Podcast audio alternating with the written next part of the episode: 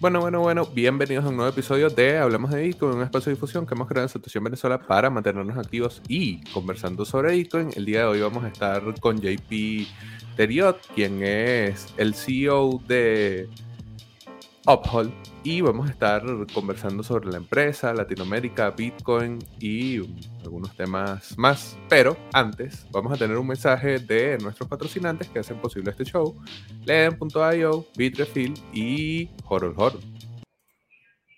Hablemos de Bitcoin es patrocinado por Leden.io, una serie de servicios que te ayudan a ganar más Bitcoin y dólares digitales. Los productos de Leden te permitirán ganar intereses, pedir préstamos en dólares y obtener créditos para comprar más Bitcoin.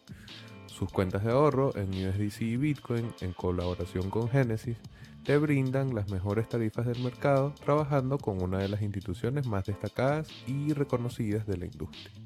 Leden cuenta con un servicio exclusivo llamado B2X que utiliza tu Bitcoin para pedir un crédito y comprar la misma cantidad de Bitcoin. Y si necesitas dólares pero no quieres vender tus Bitcoin, puedes obtener un préstamo respaldado por Bitcoin en menos de 24 horas y no tendrás que vender. ¿Quieres ponerle alas a tus satoshis? Aprende más en leden.io. Recuerda visitar su página web para conocer las tarifas vigentes. Ahora un mensaje de Horror Horror. Horror Horror es una plataforma de intercambio P2P sin custodia y sin KYC. Recuerda que no necesitas entregar información privada sin necesidad a terceros de confianza, sino que puedes intercambiar directamente comprando o vendiendo sin entregar este tipo de documentos a la plataforma y puedes también utilizar su plataforma de préstamos que funciona de la misma manera, sin KYC, sin custodia y totalmente user friendly, horror horror. Y bueno, claro, un mensaje de Bitrefill, que es la manera más sencilla de vivir con Bitcoin. Recuerda que tienes múltiples opciones, más de 300 distintas tarjetas de regalo alrededor del mundo que vas a poder comprar directamente en la plataforma de Bitrefill utilizando tu Bitcoin. Así que recuerda que con Bitrefill tienes la manera más sencilla de vivir en Bitcoin. Finalmente, claro, recordarles que se suscriban al canal de Satoshi Venezuela, que es donde ocurre la magia actual. Bueno, gracias JP por tu tiempo y por aceptar la invitación Hablemos de Bitcoin. Bienvenido. Muchas gracias también a las personas que nos acompañan. ¿Cómo, cómo estás, JP? ¿Cómo está la cosa?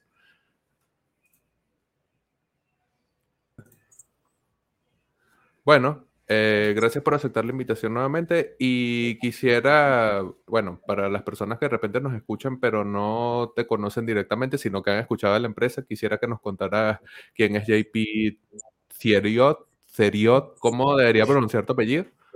Eh, Thierryot, perfecto.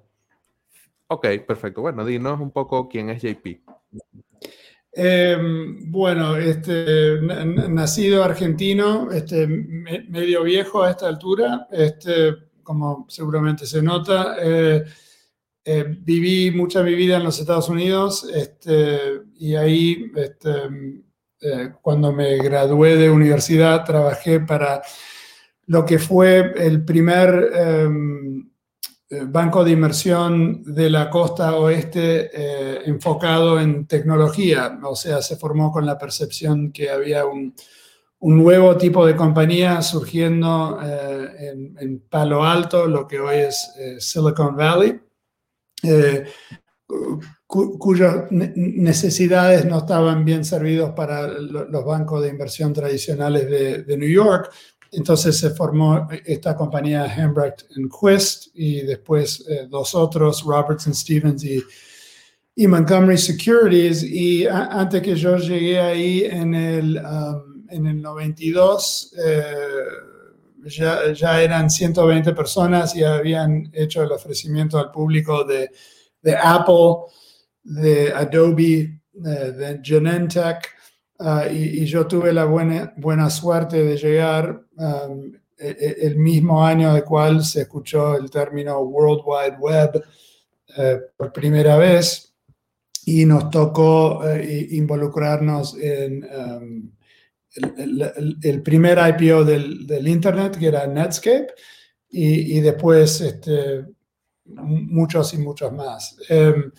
así que, o sea, de, las cosas formativas en mi pasado que tiene que ver con donde he terminado, em, ser argentino y, haber vivido con esa serie de, monedas y realidades económicas por un lado y por otro lado haber tenido la suerte de vivir em, la emergencia del Internet em, de esa perspectiva son creo que los dos factores más eh, relevantes.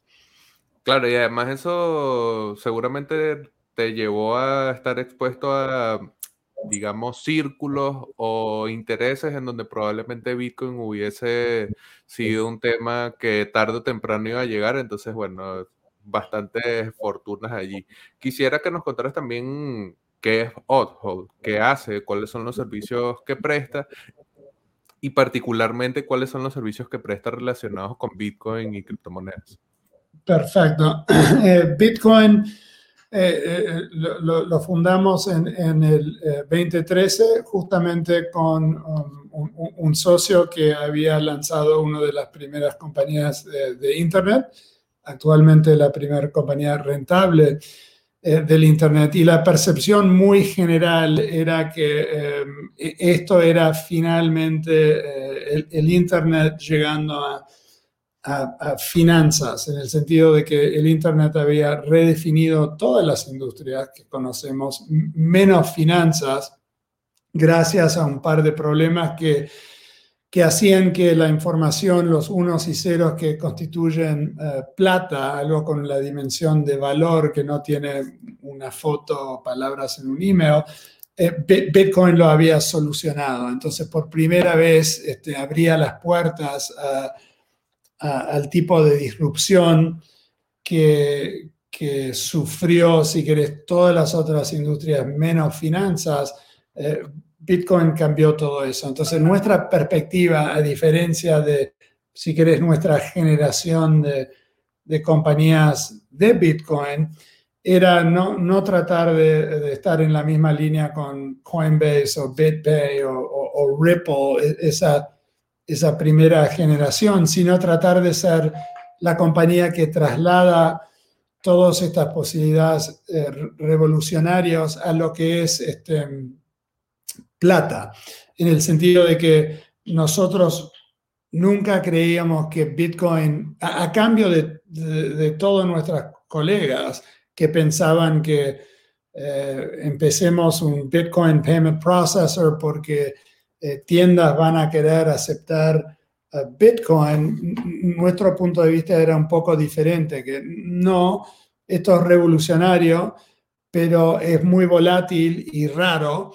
eh, y, no hay muchas partes del mundo donde alguien manejando una empresa va a querer agregar un nivel de complejidad aceptando el equivalente a moneda extranjera. Y, no solo eso, pero ultra, ultra volátil. Entonces, éramos los primeros en poner plata, y la definición de plata es esa cosa que no cambia en valor de una semana a la próxima, o sea, para un americano el dólar, para un europeo el euro, para un japonés el yen, eh, toda otra unidad siendo una especulación de un tipo o, otro. Entonces, éramos los primeros en poner dólares, pounds, euros, etcétera, mucho, mucho antes que se escuchó el término stablecoin. Um, en, Crypto Rails, ¿no? Um, así que empezamos ahí. Este, después, um, creo que fuimos los primeros en hacer posible que alguien pueda ir de un cripto a otro sin tener que vender a el dólar. Por ejemplo, tenés Bitcoin, lo vendes al dólar y compras ETH. Creo que fuimos los primeros en hacer posible el concepto que hoy llamamos anything to anything, que es puedes ir de lo que quieras a lo que quieras en un paso eh, sin tener que siempre volver a, si querés, la moneda eh, natal de, donde vivís. Um, así que en, ese sentido es una plataforma, eh, de un lado, dirigido a consumidores globales em, que tienen interés en participar en economías em, o inversiones generalmente digitalizadas em, de la forma más simple y, eficiente posible. O sea, no somos pro trader en el sentido de que mi mamá lo puede usar, mi mamá no sabe lo que es un trading pair y no, no sabría interpretar lo que es un order book o, o, graphs, ¿viste? candle graphs y pantallas negras. E, el, punto es para el consumidor en general que quiere algo simple y, competitivo. Um, y, en ese sentido creo que recién estamos arrancando. Hay 30 y algo monedas nacionales, hay,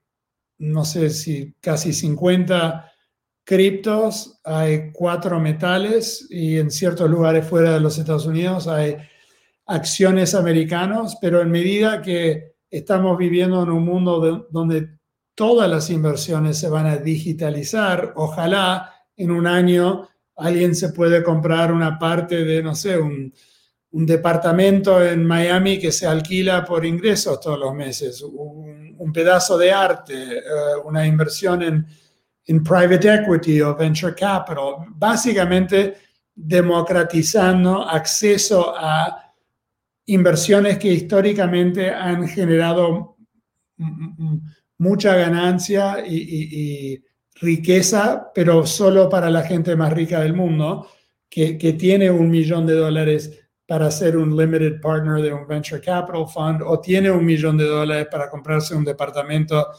para poder alquilarlo. La idea es digitalizarlo, fraccionalizarlo, democratizarlo, haciendo que todos lo puedan acceder. Y en parte como una puerta para mucha gente que no había, como bien habías dicho, tenido la oportunidad por limitaciones de capital o por las figuras jurídicas que debes tener para poder invertir en los mercados.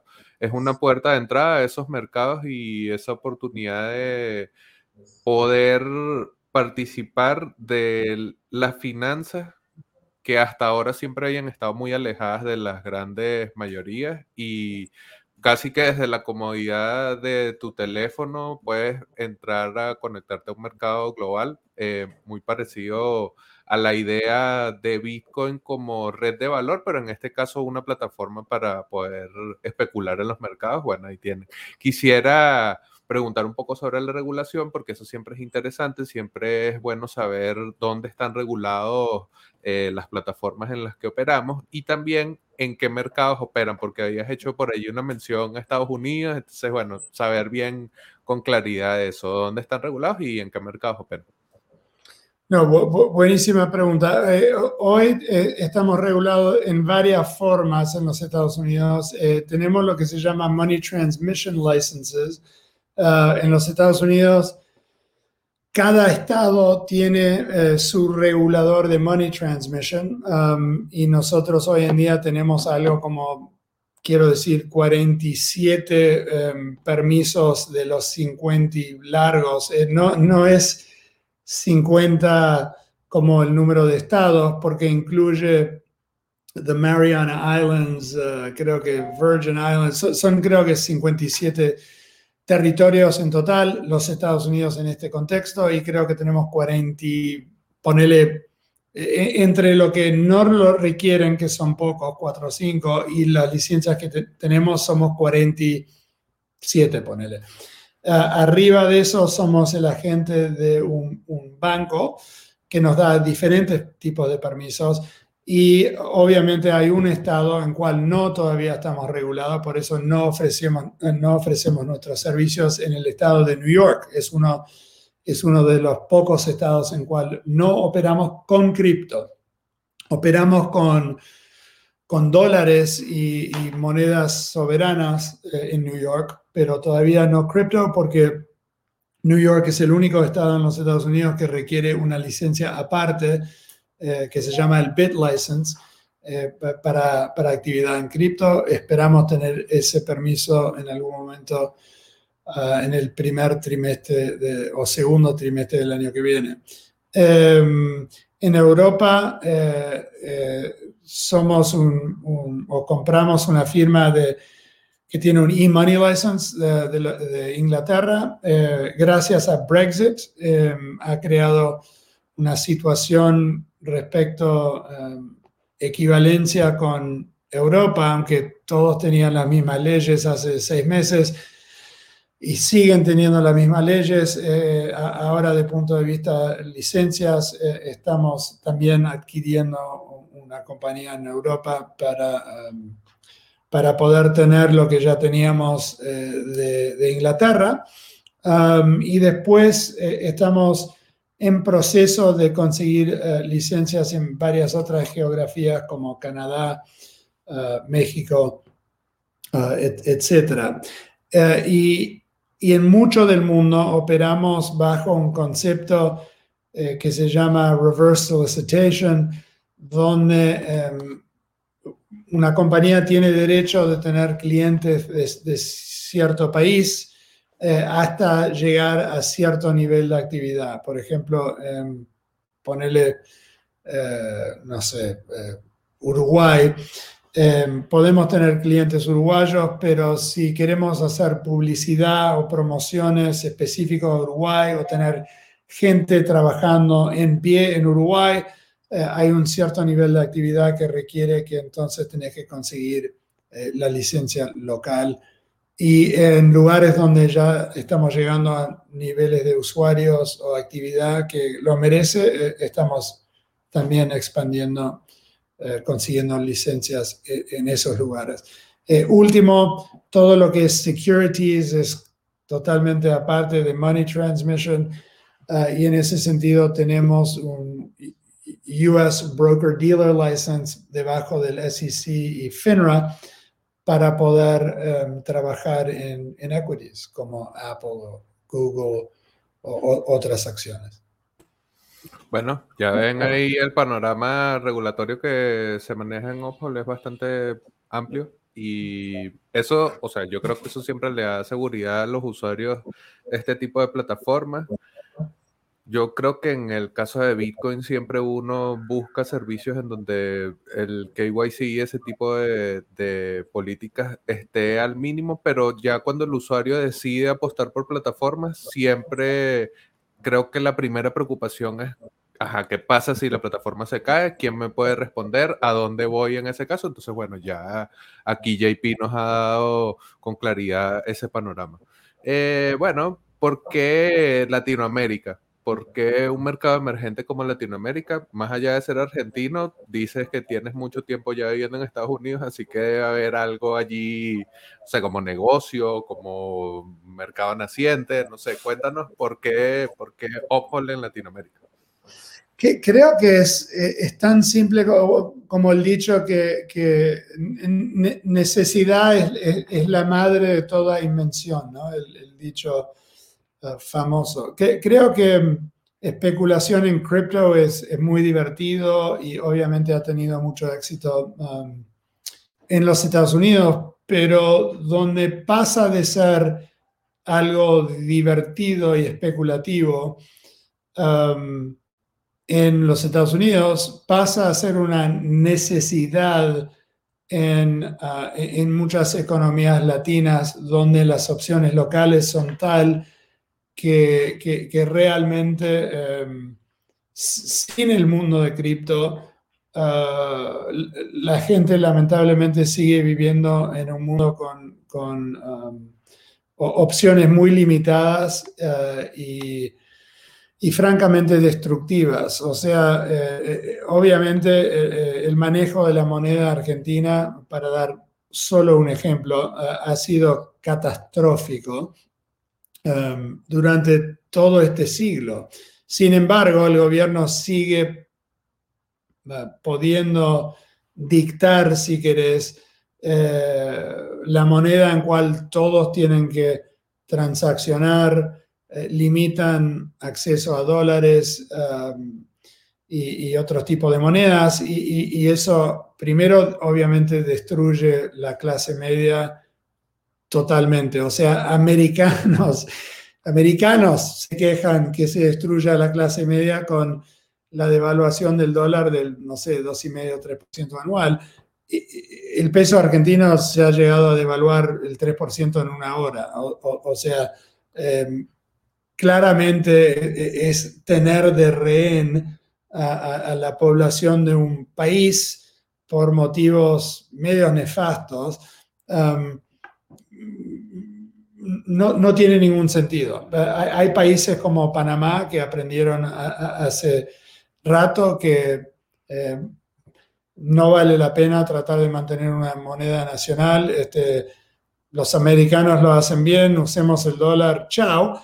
Y, ese cálculo ha cambiado ahora, porque de repente ahora existe Bitcoin y no solo existe Bitcoin, pero existe, espérame un segundo, van a hacer un paquete de infraestructura gastando trillones de dólares, por lo cual van a beneficiar a americanos, pero ¿cómo vamos a beneficiar nosotros en, en Panamá? O sea, lo único que va a pasar es, como toda máquina de imprimir moneda, va a devaluar nuestro poder adquisitivo. Entonces, ahora existe una alternativa. Hay una moneda matemática, si quieres, no política, y capaz que es el momento de de pagar atención.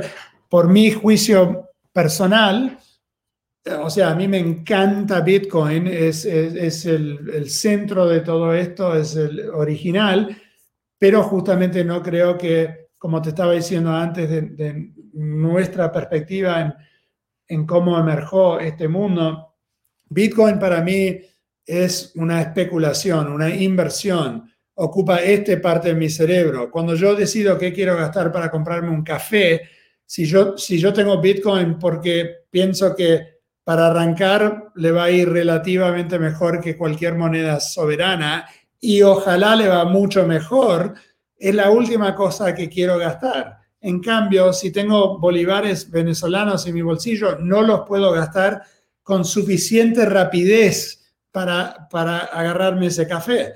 Entonces hay un espectro, ¿no? Y, creo que van a haber muchos criptos que no tienen las posibilidades de Bitcoin o, ETH o Solana o lo que quieras de, ir a la luna, eh, pero que van a ser mucho mejor que cualquier moneda soberana en poder retener su, poder adquisitivo.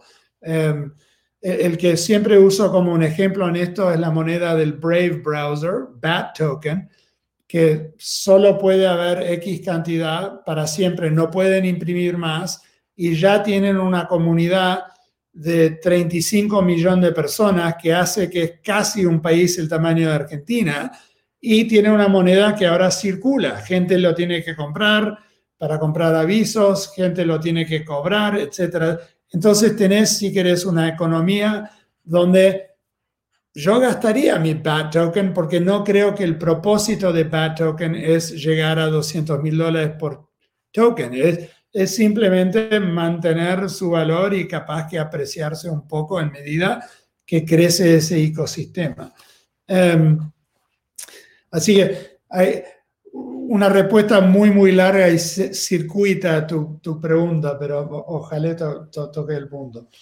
No, no, no, claro. Y además que el fundamento que explicas de Bitcoin como una inversión y esta idea de la ley de Gresham y la ley de tiers funcionando en cómo uno elige el dinero que quiere gastar hace total sentido y yo estoy soy venezolano, estoy en Venezuela, he vivido el proceso de dolarización de la economía venezolana como parte de mi crecimiento hacia la edad adulta, entonces no es no son cosas que a uno le suenen extrañas y que no es solamente Venezuela, sino como mencionas, el caso de Argentina, el caso de economías ya dolarizadas, hace total sentido una plataforma buscando negocios en Latinoamérica, pero bueno, quería, quería allí ponerle carne con, contigo directamente. Eh, yo revisando por allí antes de preparar el guion, vi Uphold Labs, que es esta ala como para abarcar más blockchain, más eh, mundo de criptomonedas. Entonces, bueno, quisiera que me contaras qué es eso y cuál es el objetivo de, blog, de Uphold Labs. Dale, este, lo, que encontramos es que eh, tenemos, o sea, estamos basados más que nada en Portugal y, te diría que el, corazón cultural de Apple es portugués. O sea, em, nos fundamos con programadores que salieron de una universidad que se llama Universidad de Minio, que eh, no es de casualidad, e, es el, es el más viejo eh, major in computer science de Europa y, tienen una comunidad tremenda de, uh, coders, developers ultra talentosos. Um, y, y todo lo que hacemos todos los días requiere no solo lo que preguntabas antes, regulación y compliance. Hoy en día creo que tenemos, para poner, para darte idea, tenemos 50 personas de compliance full time y otros 100 eh, contratados en lugar como México, etcétera, y gastamos, por decir, un 2 millones de dólares por mes haciendo nada más que regulación. Entonces ya tenés algo enorme dedicado ahí que tiene que crecer en medida que crece el negocio.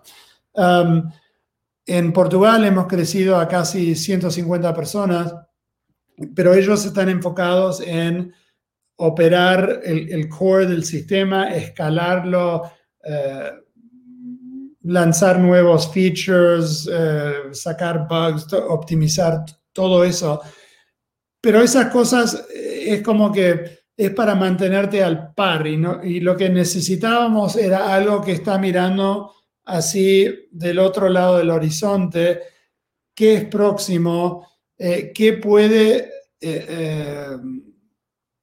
no sé, dejar que viaje la imaginación sin tener que estar obligado a las obligaciones o responsabilidades diarias o semanales del, negocio. Eh, y, en este caso tuvimos la suerte de, poder reclutar a, un equipo que es bastante conocido, eh, medio famoso, te diría, en cripto. Um, uh, para justamente entrar con esa, esa libertad. inmediatamente, por ejemplo, casi antes de arrancar, eh, hemos encontrado, eh, no, no, lo mencioné antes porque no me pareció eh, necesariamente relevante, pero aparte del ofrecimiento que tenemos para consumidores, gran parte de Apple es lo que hacemos para otros negocios browsers, compañías de videojuegos. Eh, tenemos, no sé, 750 clientes que son compañías eh, que nos usan para o, operar sus plataformas que tienen conversión de su cripto a, otras monedas o hacer para ellos toda la parte de compliance y regulación que ellos no quieren uh, hacer. Uh, y, y en ese rango de servicios, generalmente, eh, si ese cliente, y no todos tienen algo que ver con cripto, pero muchos sí, generalmente llegan a Apple ya teniendo su, su cripto, su moneda.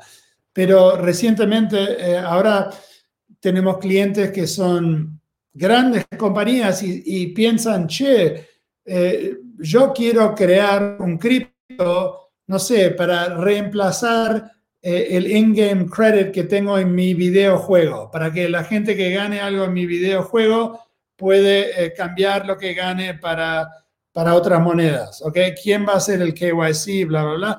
Nosotros ya estamos haciendo todo eso, pero la pregunta ahora es, ¿quién me puede construir ese token?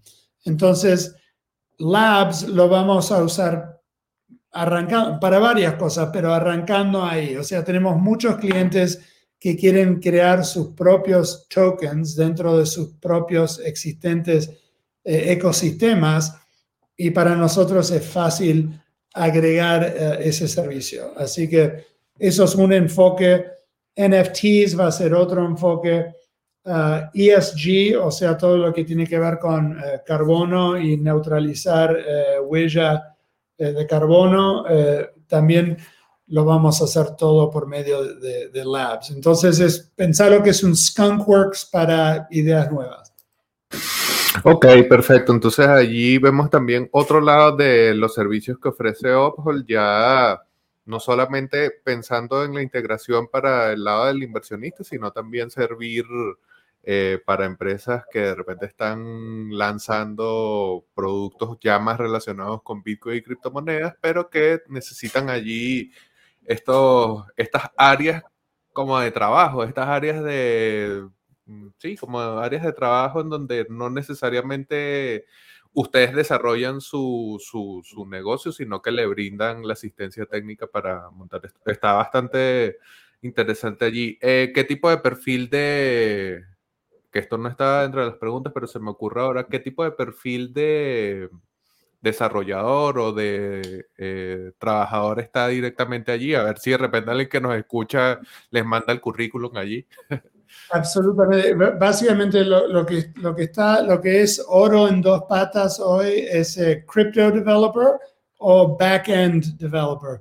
Así que crypto o backend eh, con un poco de talento se escriben su propio ticket, no, no importa dónde viven en el mundo.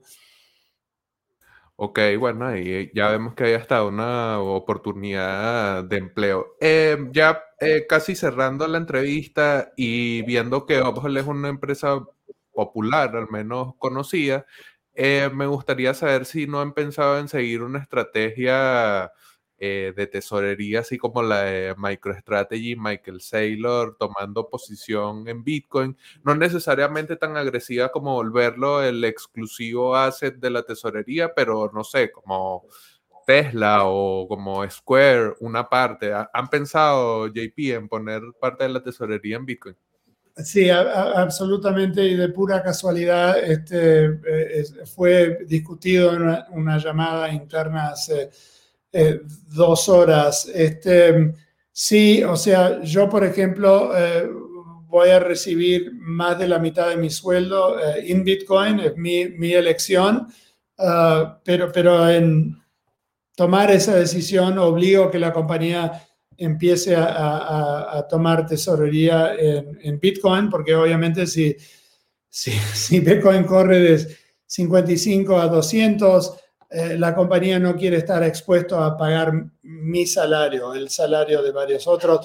Entonces, eh, ya arranca una obligación que se tiene que estacionar eh, en, Bitcoin simplemente porque es la elección mía de, tomarlo como mi, mi salario. Como, por ejemplo, hablando de compañías que servimos, muchas de las compañías que servimos son compañías en el mundo de de gig economy, de freelancers, de gente en Argentina o Venezuela o Brasil eh, haciendo diseño o programación para un cliente americano, obviamente esa persona no quiere ser pago en bolívares o pesos argentinos, cobra en Bitcoin. Um, y, nosotros estamos metidos en esas distribuciones. Entonces, yo, yo quiero, como se dice, eh, comer nuestro propio... Eh, comida de perro en ese sentido, ¿no? Em, hay, hay, que vivir de eso. Ok, ok. Bueno, interesante ahí saber que vas a tomar parte de tu salario en Bitcoin. Eh, tenemos algunas preguntas de las personas que nos acompañan con respecto al uso de Bitcoin en la plataforma. Preguntan cuándo van a integrar soporte para Batch 32, que es el formato de direcciones compatible o de facto de Segwit, BC uno comienzan esas direcciones. Segwit ya está, em, ya está hecho y está, eh, no, se ha em, eh, puesto en production todavía, eh, no, está en producción. Segwit está hecho, me estoy fijando en mis notas porque justamente esto fue, fue discutido en una reunión hace un par de días. Segwit, Lightning y Taproot. Eh, o sea, son las tres eh, eh, prioridades para, para, el grupo de, de, de, Bitcoin. Segwit ya está listo. No sé cuándo se lanza en producción. Y Lightning y Taproot creo que viene ahora pronto.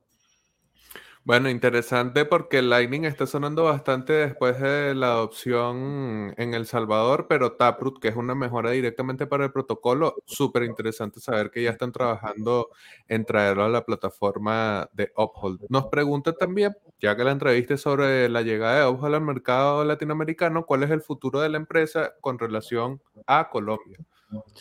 Bueno, Colombia nos interesa mucho. En este momento eh, estamos en discusiones con un, fintech muy grande e importante en Colombia, que tiene que ver mucho también con Venezuela, porque obviamente creo que hay entre dos o tres millones de venezolanos que ahora viven en Colombia y, estamos enfocados en, la vida financiera de, esas personas y, y también Colombia en general. Entonces, eh, cuando tocamos en servicios que proveemos para eh, otras compañías, frecuentemente no solo compañías de tecnología, pero bancos o neobancos que, que no, no saben cómo tocar o manejar cripto. Eh, estamos en una conversión muy interesante con un fintech en Colombia que ojalá se pueda firmar y, va a expandir nuestra presencia en Colombia exponencialmente. Bueno, excelente. Me imagino que no lo puedes nombrar, pero bien allí que ya tuvimos allí al menos un primer acercamiento. Nos preguntan también transferencias SEPA y SWIFT. ¿Para cuándo pudiesen tener esto disponible los usuarios? SEPA es posible hoy, em, pero creo que tenés que ser residente europeo. No estoy seguro, pero tenemos conexión directa a, CEPA y Swift sería un wire.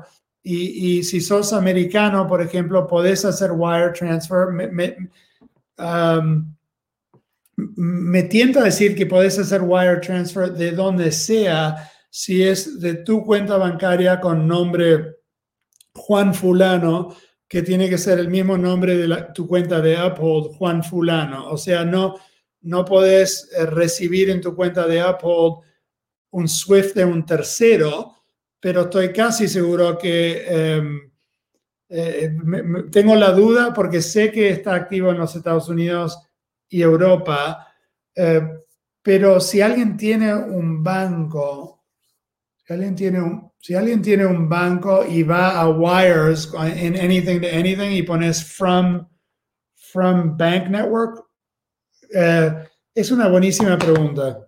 Eh, ¿Cómo comunico?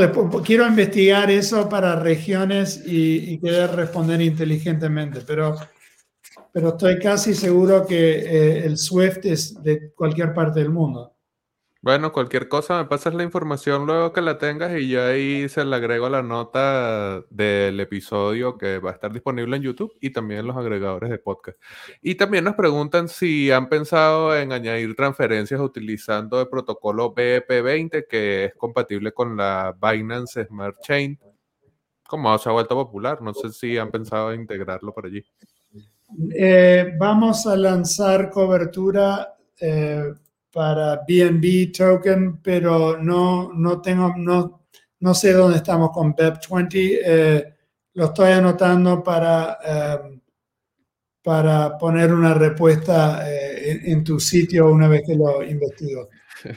Perfecto. Bueno, eh, ya hemos respondido las preguntas de las personas que nos acompañaron aquí en vivo. Ya saben que siempre que nos acompañan en los episodios Hablemos de Bitcoin, vamos a tratar de traer sus preguntas a la conversación. Y bueno, para cerrar, a pesar de que ya hemos escuchado a JP hablando de Bitcoin y mencionándonos por qué y cómo nace el interés eh, de la empresa en este mercado, en este activo, quisiera cerrar con tu opinión sobre Bitcoin, sobre todo considerando el momento actual, primer país en adoptarlo como moneda de curso legal, cerrando el, eh, el cuarto tercio del año con números bastante positivos. Eh, Taproot se viene en breve, Lightning Network rompiendo eh, cifras totales de capacidad de enrutamiento. Entonces quisiera tu opinión del activo Bitcoin en este contexto. Sí. Bueno, aparte de elegir recibir la mitad de mi sueldo en, Bitcoin como, repito, este, comer lo que, lo, que hablo, em, Creo que es, eh, eh, eh, es un momento donde una confluencia de, em, mega tendencias están confluyendo, donde hace que, sea casi imposible que, no siga teniendo em, éxito, en el sentido de que em,